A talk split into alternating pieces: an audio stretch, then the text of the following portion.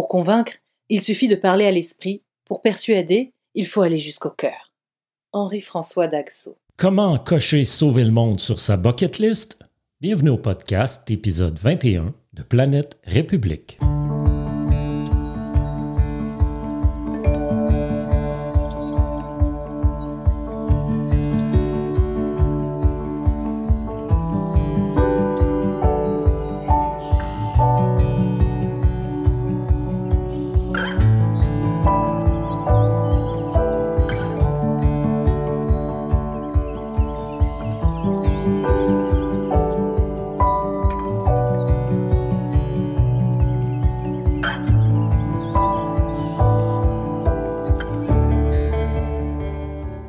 Ceci est le huitième de dix épisodes de la troisième et dernière partie du projet Planète République. Si vous ne deviez en lire ou écouter qu'une seule partie, ce serait celle-ci. Épisode 21. Le chaos qui nous pend au bout du nez. Et ce chaos annoncé pourrait être pour plus tôt que tard. La civilisation centrée sur les énergies fossiles qu'est la nôtre pourrait même s'effondrer aussitôt qu'en 2028, selon les analyses de l'économiste américain de renommée mondiale Jeremy Rifkin dans son essai Le New Deal vert mondial. Des scientifiques associés au groupe d'experts intergouvernemental sur l'évolution du climat, le GIEC, sont de plus en plus nombreux à clamer haut et fort qu'ils ont, et ce depuis des décennies, totalement sous-estimé la force, mais surtout la rapidité des changements climatiques. Robert Watson, qui a présidé l'organisation de 1997 à 2002, l'explique en ces termes. Nous vivons actuellement certains événements que les scientifiques n'avaient pas prévus avant la fin du siècle. Tout ça à cause de l'effet domino du point de bascule, après lequel les changements s'accélèrent. La fonte en Antarctique, continent qui ne devait pourtant pas être affecté avant 2100, de 3 000 milliards de tonnes de glace depuis 1992 et au Groenland de 5 000 milliards de tonnes durant la même période, a littéralement doublé les prévisions concernant l'élévation du niveau de la mer d'ici la fin du siècle. Et cette fonte a un impact massif sur la circulation océanique qui, elle, régente les courants aériens gouvernant le climat. Ainsi, chaque événement global spécifique un effet amplificateur sur tous les autres. Le GIEC estime désormais que l'effet domino d'une augmentation de la température au-delà de 1,5 degré Celsius entraînera une série de bouleversements dont on ne peut prédire l'ampleur et la durée, alors que déjà en 2020, ces scientifiques évaluaient que la température moyenne mondiale avait atteint 14,9 degrés Celsius, soit 1,2 degré Celsius de plus que sa valeur pré-industrielle de 1850 à 1900. En juillet 2020, l'Organisation météorologique mondiale évaluait à 20% la probabilité qu'elle dépasse 1,5 degré Celsius lors d'au moins une année du quinquennat 2020-2024.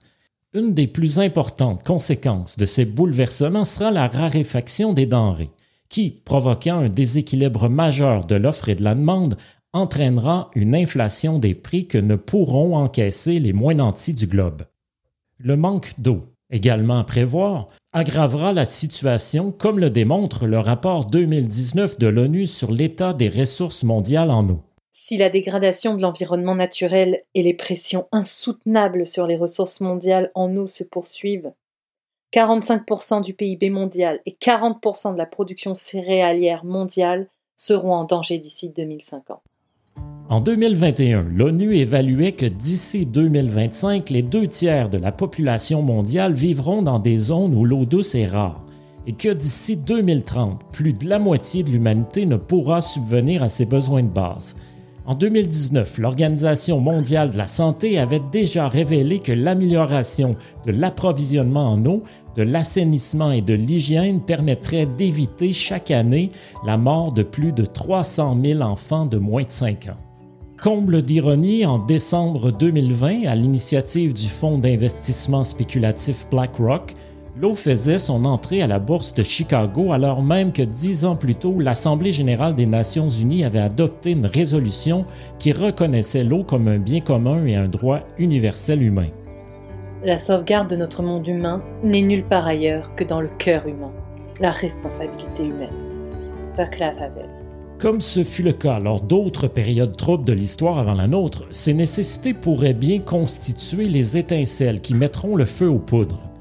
La substantifique moelle catalysatrice d'un grand chaos social à l'échelle mondiale nourri par les quelques 250 millions de réfugiés climatiques forcés de s'exiler d'ici 2050 à cause justement des bouleversements du climat.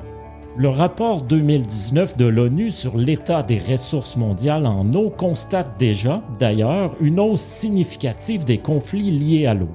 Entre 2000 et 2009, on en recensait 94. Entre 2010 et 2018, ce chiffre s'élevait à 263. Et à tout cela, malheureusement, s'ajoutent les impacts à moyen et à long terme de la COVID-19 qui n'arrangeront rien. En avril 2020, le Programme alimentaire mondial sonnait l'alarme estimant que plus d'une trentaine de pays pourraient être frappés de famine et que la pandémie doublerait le nombre de personnes confrontées à l'insécurité alimentaire aiguë. Son directeur général David Beasley estimait alors que l'année 2020 serait catastrophique. Dans mes conversations avec les dirigeants du monde entier au cours des derniers mois, avant même que le coronavirus ne devienne un problème, je disais que 2020 verrait la pire crise humanitaire depuis la Seconde Guerre mondiale pour un certain nombre de raisons. Le taux de chômage dans les économies émergentes comme pour les matures devrait lui aussi atteindre des niveaux stratosphériques non vus depuis près d'un siècle, alors que l'Organisation internationale du travail, l'OIT, révélait dans sa deuxième édition de l'Observatoire de l'OIT, le COVID-19 et le monde du travail, qu'en avril 2020, 81% de la population active mondiale était affectée par la fermeture totale ou partielle des lieux de travail.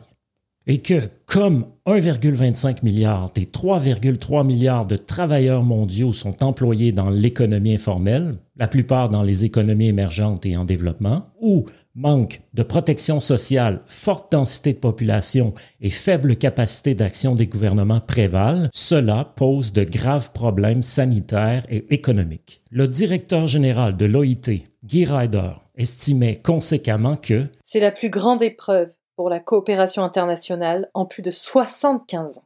Nous devons avoir pour ambition de reconstruire en mieux afin que nos nouveaux systèmes soient plus sûrs, plus équitables et plus durables que ceux qui ont permis à cette crise de se produire. À tout cela, il faut bien sûr ajouter l'épuisement des sols, les problèmes de fertilisation dus à l'extinction des insectes pollinisateurs, la multiplication des épisodes incendiaires, de sécheresse, d'inondations d'épidémies qui impactent lourdement sur la production de nombreuses denrées, dont le blé, le riz, le maïs, le soya, le quinoa, les noix, le café, le chocolat, ainsi que sur certains fruits et légumes, et ce, de l'Argentine à la Corée du Nord. En 2020, dans la Corne de l'Afrique et en Inde, les pires invasions de criquets pèlerins depuis des décennies ont ravagé des centaines de milliers d'hectares de terres cultivées. Dû à l'effroyable période de sécheresse que l'Australie a connue en 2018, ce cinquième exportateur de blé de la planète a dû en importer en 2019. La même chose s'est produite pour le riz aux Philippines, causée cette fois par de dévastatrices inondations. Même si en 2018 l'archipel se classait septième producteur de riz au monde, l'année suivante il redevenait premier importateur de la planète. La peste porcine africaine a forcé la Chine, plus grand producteur de porc au monde, à procéder à l'abattage de millions de têtes en 2018 et l'année suivante, elle devait doubler ses importations de porc.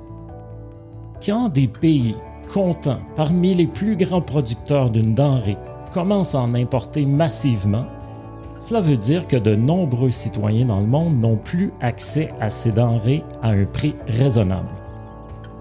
Et peut-être plus grave encore, la production alimentaire mondiale stagne, alors que compte tenu de l'augmentation de la population planétaire, elle devrait s'accroître. Nous nous dirigeons tout droit vers un mur au niveau de la sécurité alimentaire, même avant d'ajouter les changements climatiques et la pandémie mondiale à l'équation. Toutes les conditions sont en place pour que le prix des aliments explose.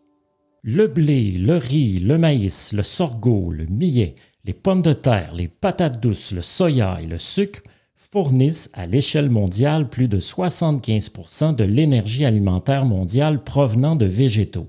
Cette hyperconcentration des sources caloriques de nature végétale nous mène tout droit à la catastrophe. Il existe pourtant plus de 250 000 variétés végétales propres à la culture. Sur ce lot, l'humanité n'en cultive que 7 000, car bien avant d'être un Homo sapiens, l'être humain est, selon la formule de Bourdieu, un Homo habitus, un être d'habitude, comme nous avons pu le constater précédemment par l'inamovibilité de ses structures politiques.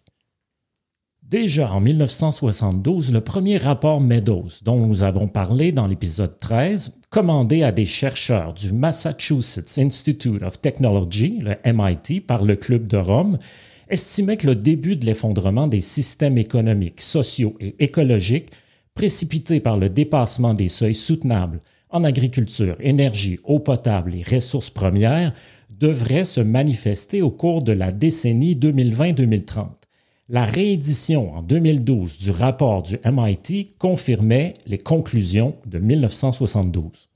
Un des graphiques les plus saisissants du rapport de 1972 sur les scénarios de dépassement et d'effondrement de l'équilibre planétaire combine cinq facteurs interdépendants de la crise de la croissance, soit la croissance de la population, du besoin de nourriture, de la production industrielle, de l'extraction des ressources et de la pollution on y constate que toutes les courbes en progression depuis la fin de la Deuxième Guerre mondiale s'inversent brusquement au cours de la présente décennie.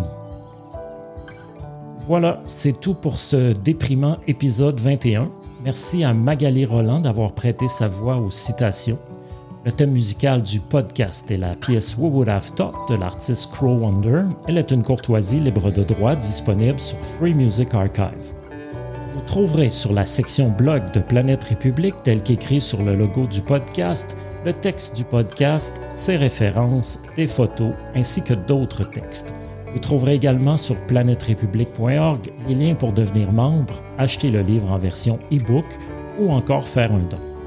Merci d'aider la cause en faisant un don et merci aussi, s'il vous plaît, de partager, surtout à ceux qui vous sembleraient intéressés par un tel sujet. Merci de votre écoute et au plaisir de vous retrouver pour l'avant-dernier épisode, l'épisode 22, un épisode beaucoup plus positif.